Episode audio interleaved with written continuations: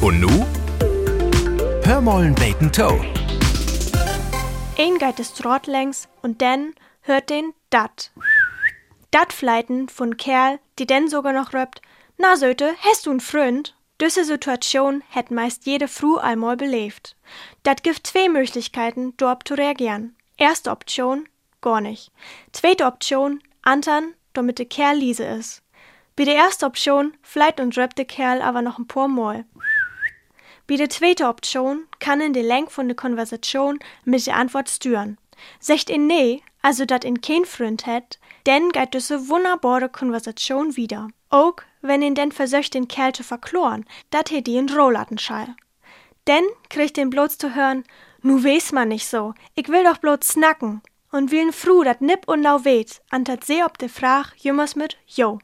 Auch wenn sie Single is, wie sie weht, dat sie er nee nicht tellt.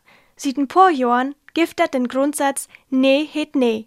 Ich will man hölpen, dat Nee het nee auch endlich mal von jed een, in egal wat für Situation akzeptiert ward. Und für de, die secht, aber wo schall ihn denn sünsten Frug kennenlernen? De schall niemand die Statistik wiesen, wo viel Kerls durch so in Aktion n Fru funden het. Der Andel liegt wohl bei null Prozent. Eins, wat ihn durch Fleiten und Ropen kriegt, ist der Hund, die Afford ist. Vielleicht ist dat auch die richtige Antwort auf dat Fleiten und Ropen. Sögt sie eher Hund?